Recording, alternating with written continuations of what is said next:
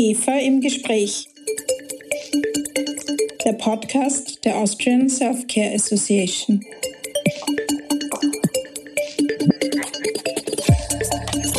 Guten Tag und herzlich willkommen bei IGEFA im Gespräch, dem Podcast der Austrian Self-Care Association. Mein Name ist Christina Nageler, ich bin Geschäftsführerin der IGEFA. Unsere aktuelle Podcast-Staffel widmet sich dem Thema Self-Care aus Sicht der Stakeholder im Gesundheitssystem und der Politikerinnen und Politiker. Ich spreche mit Entscheidungsträgern darüber, wie man Self-Care noch nachhaltiger im Gesundheitssystem verankern kann. Das ist ein wichtiger Schritt in die Zukunft, weil durch mehr Self-Care in der Bevölkerung das Gesundheitssystem deutlich entlastet werden kann. Wenn wir Menschen gut darüber informiert sind, wie wir uns bei häufig auftretenden Erkrankungen wie Halsweh, Schnupfen oder Rückenschmerzen helfen können, dann spart das teure Ressourcen in den Gesundheitseinrichtungen.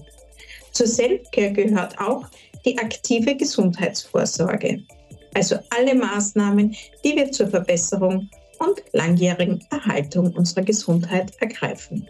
Und wenn wir Krankheiten vermeiden können, weil wir zum Beispiel unser Immunsystem stärken, spart das zugleich an Ausgaben im öffentlichen Gesundheitssystem.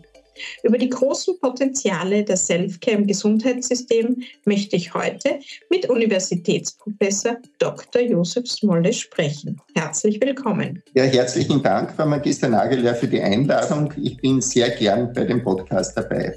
Ich freue mich ganz besonders auf das kommende Gespräch, weil mein heutiger Gast als Mediziner und Forscher das österreichische Gesundheitssystem gut kennt und ich bin schon sehr gespannt auf seine Einschätzungen zu den Möglichkeiten, wie Selfcare in Österreich gestärkt werden könnte.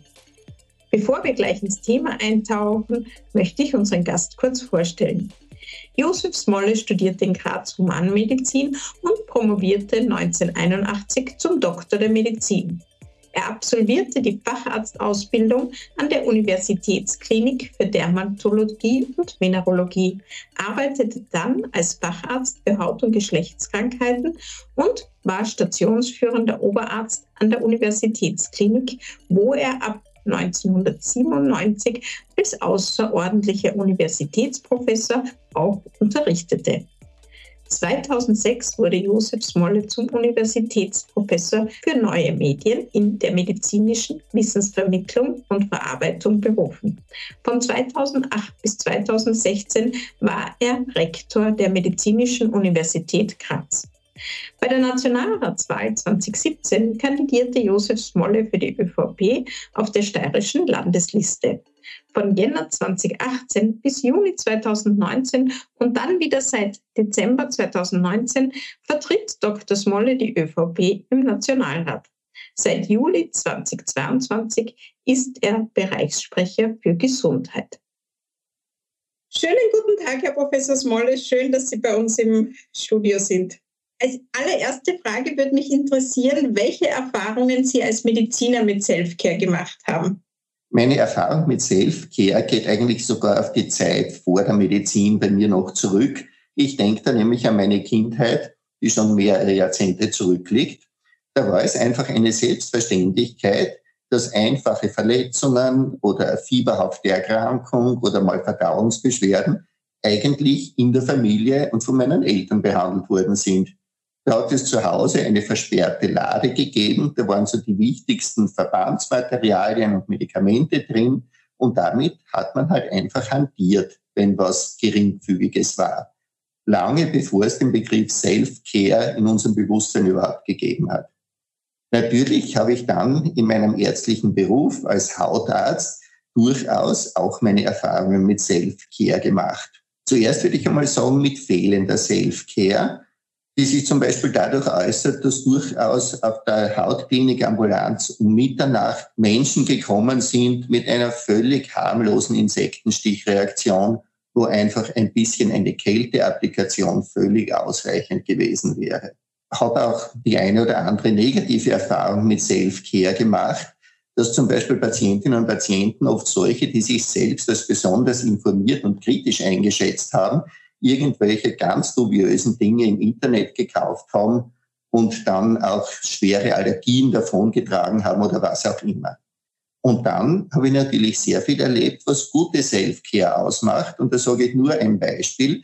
Die indifferente Basispflege bei Neurodermitis ist ein ganz typisches Beispiel, wie gute Self-Care auch wirklich eine Erkrankung in Schach halten kann oder prophylaktisch wirken kann und oft einen Arztbesuch oder auch den Kauf oder Besorgung von rezeptpflichtigen Medikamenten allalong ersparen kann. Da haben Sie ja schon eine lange Zeit begleitet Sie die Self-Care. Dann komme ich gleich zur nächsten Frage. Die weltweite Interessensvertretung der Self-Care-Industrie, die Global Self-Care Federation, hat im Herbst 2022 den Self-Care Readiness Index Report 2.0 präsentiert. Und darin wird auf Empfehlung der WHO verwiesen. Die WHO sagt zu den Potenzialen der Self-Care, dass sich daraus folgende positive Effekte ergeben. Einerseits werden die Ressourcen im öffentlichen Gesundheitsbudget effizienter genützt. Innovationen im Gesundheitssektor werden durch die Förderung digitaler und mobiler Tools angeregt. Der Zugang zu Arzneimitteln und Therapien wird durch optimierte Schnittstellen zwischen dem Gesundheitssystem und den Gesundheitsdienstleistern verbessert.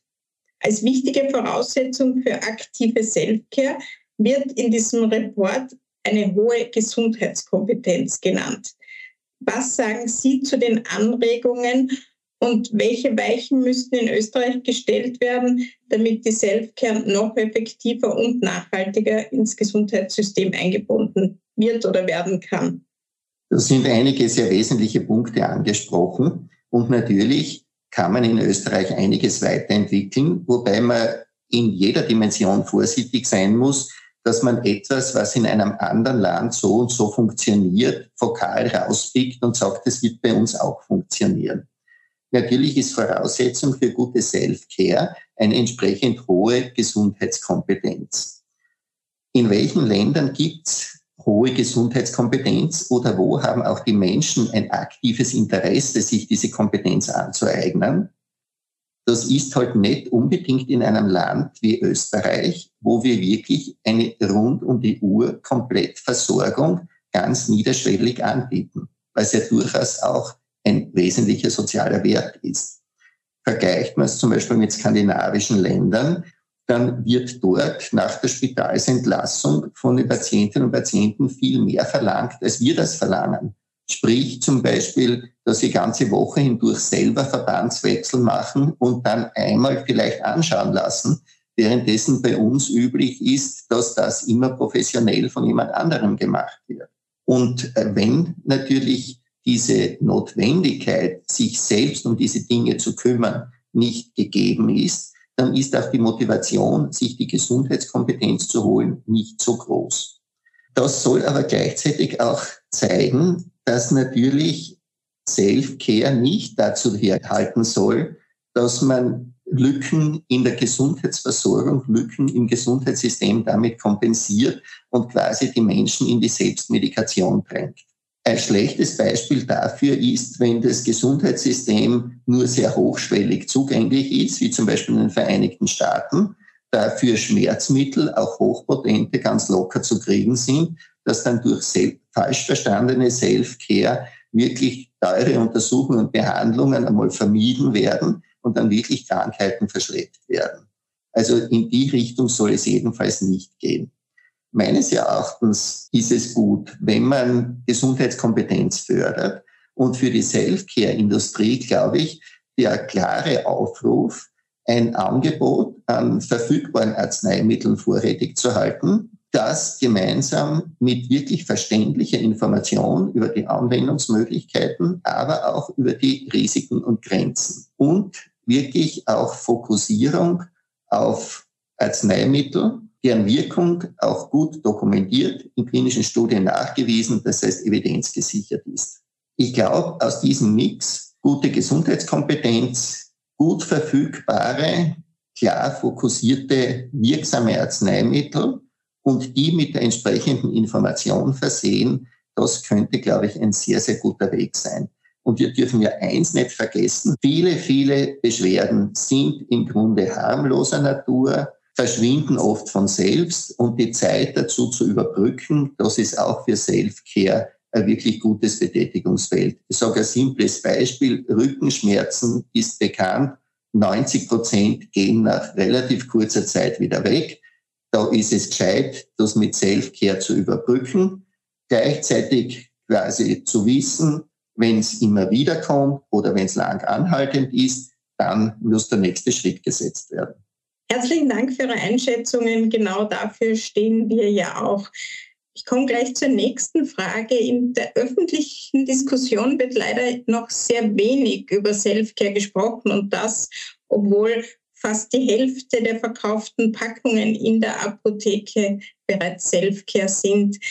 Und auch in den Parteiprogrammen der österreichischen Parteien sucht man explizite Aussagen zur Stärkung der Selfcare vergeblich. Ich habe mir auch das Grundsatzprogramm der ÖVP angesehen, was da über den eigenverantwortlichen Umgang mit der Gesundheit steht. Und da habe ich eine interessante Aussage gefunden. Ich zitiere kurz.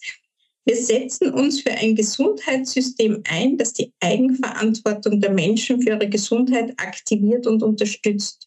Wer sich für die eigene Gesundheit aktiv engagiert, soll belohnt werden.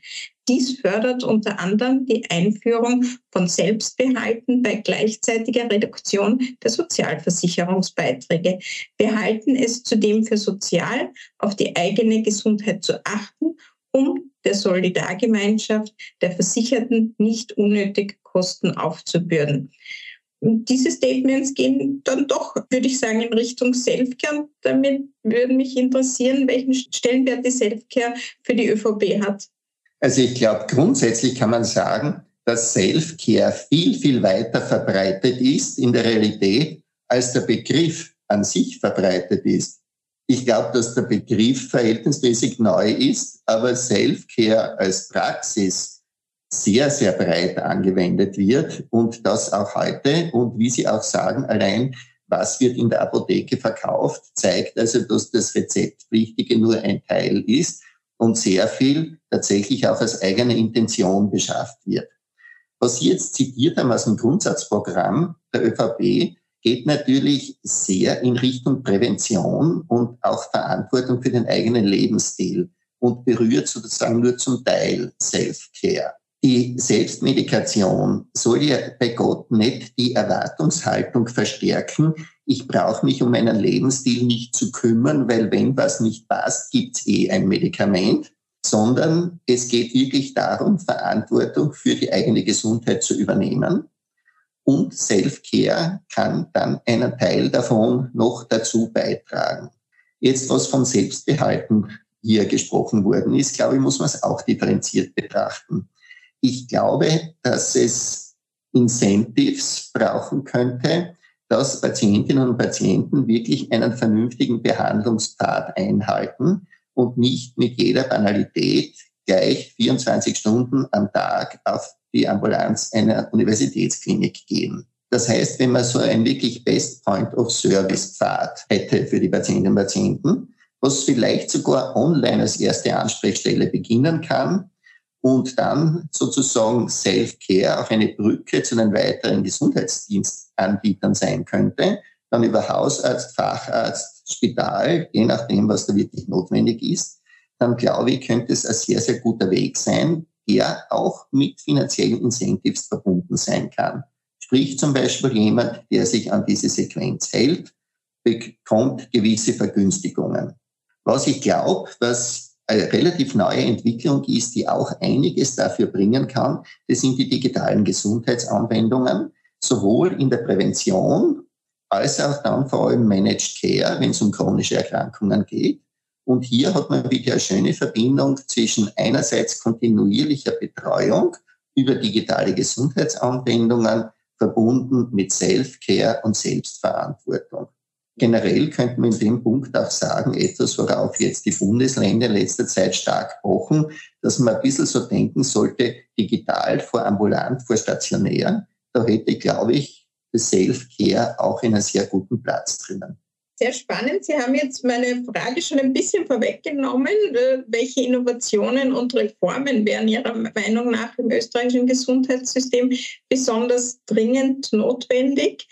Diese digitalen Anwendungen, finden die schon Niederschlag im österreichischen Gesundheitssystem und welche anderen Ideen haben Sie da, um eben dem Patienten mehr Kompetenzen einzuräumen und äh, zu schauen, dass er wirklich selbst für sich sorgt? Was diese digitalen Gesundheitsanwendungen betrifft, gerade auch Begleitung bei chronischen Erkrankungen, haben wir in Österreich einige wirklich gut herzeigbare Pilotprojekte, aber wir haben das noch nicht flächendeckend integriert. Es gibt durchaus auch über die Sozialversicherung bereits einen gut definierten Prozess, wie solche digitalen Gesundheitsanwendungen eingebracht werden können, nach welchen Kriterien sie evaluiert werden und wie sie letztlich auch zu einer Erstattung in der Zukunft kommen können. Und ich sehe ehrlich gesagt diese digitalen Gesundheitsanwendungen als auch einen Sektor der Self-Care an oder zumindest ein stark unterstützendes Instrument dazu. Und da denke ich, ist eine dynamische Entwicklung im Gange und da wird sich einiges in den nächsten Jahren diesbezüglich auch tun. Was meines Erachtens wichtig ist, um Self-Care in der richtigen Positionierung zu haben und die Möglichkeiten, die es hat, gut auszunützen, ist wirklich die Fokussierung auf Mittel mit nachgewiesener evidenzbasierter Wirkung und das immer mit guter verständlicher Information zusammen mit einer gleichzeitigen Stärkung des allgemeinen Gesundheitsverständnisses. Und ich glaube, gerade auch die Ärzteschaft würde diese Möglichkeiten gerne aufgreifen, weil es den Dialog mit den Patientinnen und Patienten dann auch wieder auf eine neue Ebene hebt. Was würden Sie sich denn von uns wünschen, wenn es um das gemeinsame Ziel geht, die Gesundheit der Menschen in Österreich weiter zu verbessern? Also der Wunsch, den ich an Ihre Organisationen, Ihre Vertretung hätte, so wie an viele anderen auch, ist, alles, was öffentlichkeitswirksam in Richtung Prävention und bewussten Lebensstil geht, zu unterstützen. Und das natürlich werden Sie aus Interesse Ihrer Industrie auch gerne damit verbinden, was Sie an Unterstützungsmöglichkeiten dazu auch in Ihrem Portfolio haben. Ja, herzlichen Dank, Herr Abgeordneter, für Ihre spannenden Überlegungen zum Thema Selfcare im österreichischen Gesundheitssystem. Vielen Dank, dass Sie unser Gast waren. Danke nochmals für die Einladung und alles Gute. Die IGEFA als Interessensvertretung der österreichischen Selfcare-Industrie steht mit ihrer Expertise, Stakeholdern und der Politik unterstützend zur Seite, wenn es um die Weiterentwicklung der Selfcare als tragende Säule des Gesundheitssystems geht. Wenn Sie sich für dieses Thema interessieren, dann freue ich mich über Ihre Kontaktaufnahme. Mehr über die IGEFA erfahren Sie im Internet auf www.igefa.at. Unserem Podcast-Publikum sage ich Danke fürs Zuhören und freue mich auf ein Wiederhören bei unserem nächsten Beitrag von IGEFA im Gespräch.